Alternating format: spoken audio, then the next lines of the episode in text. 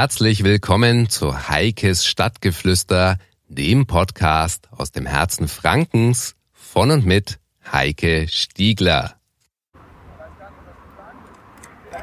Ja, hallo, Schwarthelm Ziehfreund. Hallo Frau Stiegler, hallo. äh, ja, eigentlich sage ich Schwerti zu dir, ja. das ist dein Spitzname. Ganz genau. Und wir kennen uns durch das FXPO-Projekt. Mhm, ja. Wie kamst du zu FXPO und was bedeutet dir das? Genau, also das FXPO-Projekt äh, ist eigentlich mehr oder weniger eine Zusammenkunft zwischen uns und den Wolf Brothers. Und die Wolf Brothers haben uns schon früher gekannt und äh, durch ein anderes Projekt. Und über ein paar Umwege kam eines Tages mal so ein Anruf, ja, du pass auf, äh, Nick Melly ist da aus England und der hätte so, der versucht, ein Museum hochzuziehen in Deutschland, in Nürnberg äh, speziell, weil die anderen Orte irgendwie schon äh, Museen haben. Und er meint, dass Nürnberg da prädestiniert dafür wäre. Und in dem Museum soll es hauptsächlich um Special Effects gehen, um, um Techniken, wie damals Figuren zum Leben erweckt worden sind, nicht mehr wie heute, also mit Computer und CGI, sondern damals richtig als Puppen mit äh, also Animatronics, Kabel äh, gesteuert etc. etc. Und dafür sucht er halt Unterstützer und Leute, die wo halt, ja, sage ich mal, ihm helfen, diese Vision wahr werden zu lassen. Ja, und du hast so eine ganz spezielle Fähigkeit.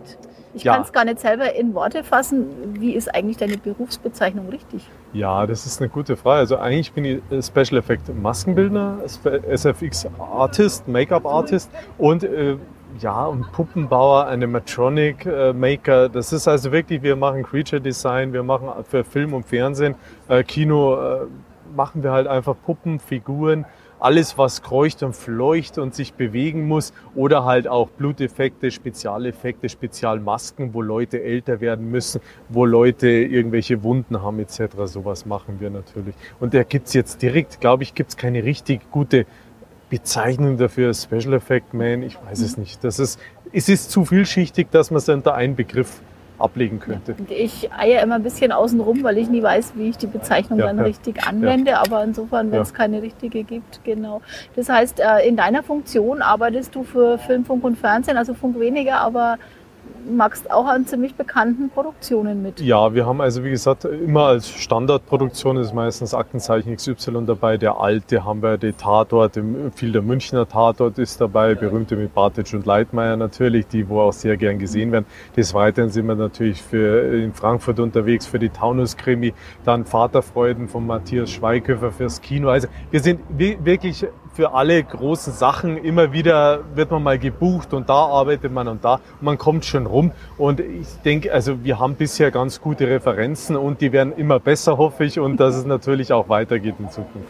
Ja, und jetzt hast du auch noch mit an dem neuen Yoda gearbeitet. Ja, genau. Und zwar Nick, äh, sein Wunsch war natürlich, den Yoda nochmal so entstehen zu lassen, wie er damals zusammen äh, mit, wo er, also ihn mit Stu Freeborn und den ganzen anderen Helfern, sage ich mal, Dave Barkley etc., Bob Keane und so weiter und so fort, gebaut haben 1979 äh, in England in den Elstree Studios äh, für Star Wars Das Imperium schlägt zurück. Und er wollte ihn genauso bauen, wie er damals gebaut worden ist, dieselben Techniken verwenden, die ganzen selben Schäume, Materialien und so weiter. Und wir haben halt diese ganzen Foam Lab Geschichten zur Verfügung gestellt. Das heißt, wir haben die alte Mischung rekreiert, also die alten Schaumlatex äh, Geschichten äh, sage ich mal, nochmal neu erfunden mit den heutigen Materialien, dass sie dem Original so ähnlich kommen wie möglich, weil die damaligen Komponenten, die existieren nicht mehr, die gibt es nicht mehr. Und jetzt haben wir natürlich ein Pendant gesucht, das wo natürlich exakt dafür funktioniert und passt.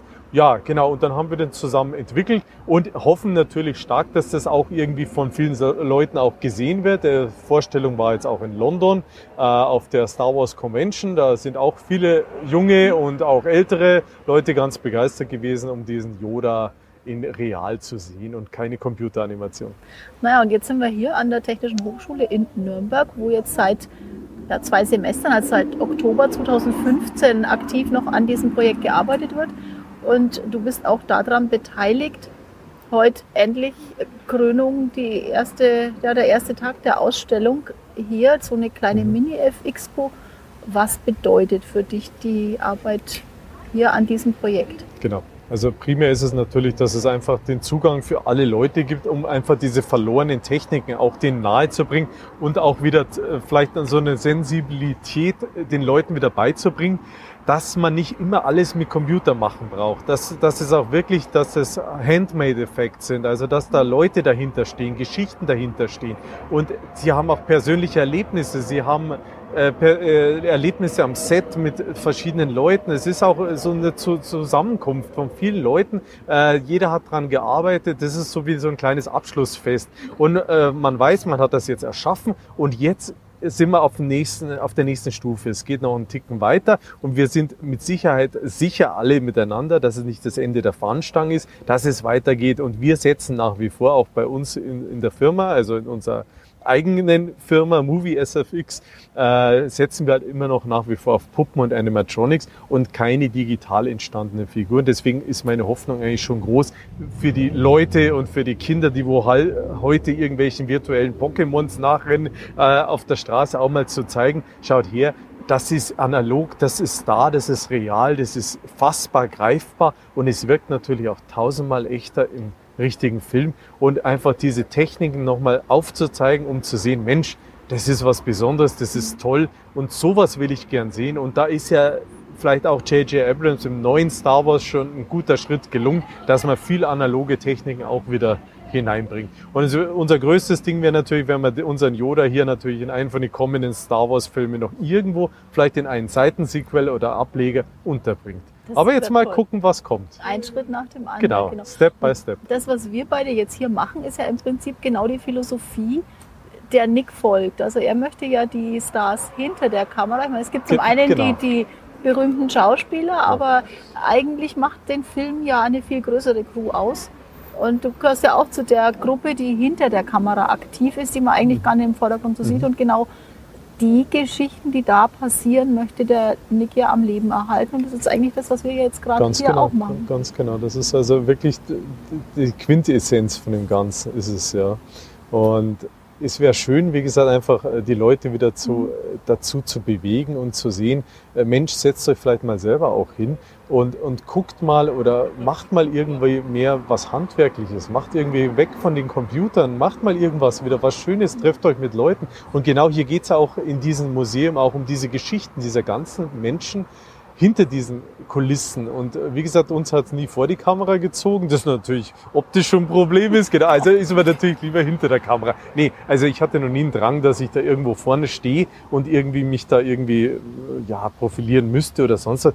Ich finde, es ist immer interessant, im Hintergrund zu agieren, weil es ist wie so ein Puppenspieler, also ein Marionettenspieler. Ich meine, die Leute sehen die Puppe selber und sie können halt der Puppe so viel mitgeben, mhm. so viel Emotionen transportieren etc. Und das funktioniert halt äh, digital nicht, mhm. wo irgendwie 20, 30 Leute in irgendein so Computerbild rumbasteln. Mhm. Da geht was ab und zwar ist es die Seele. Und, der, und Nick erzählt halt von den vielen Seelen, die mhm. wo sich hinter so einer Figur befinden und dass diese Leute Geschichten zu erzählen haben die wohl sehr interessant sind. Das will er erreichen und dass es einfach für die Nachwelt auch erhalten bleibt. Das ist ein schönes Schlusswort. Vielen Dank. Dankeschön.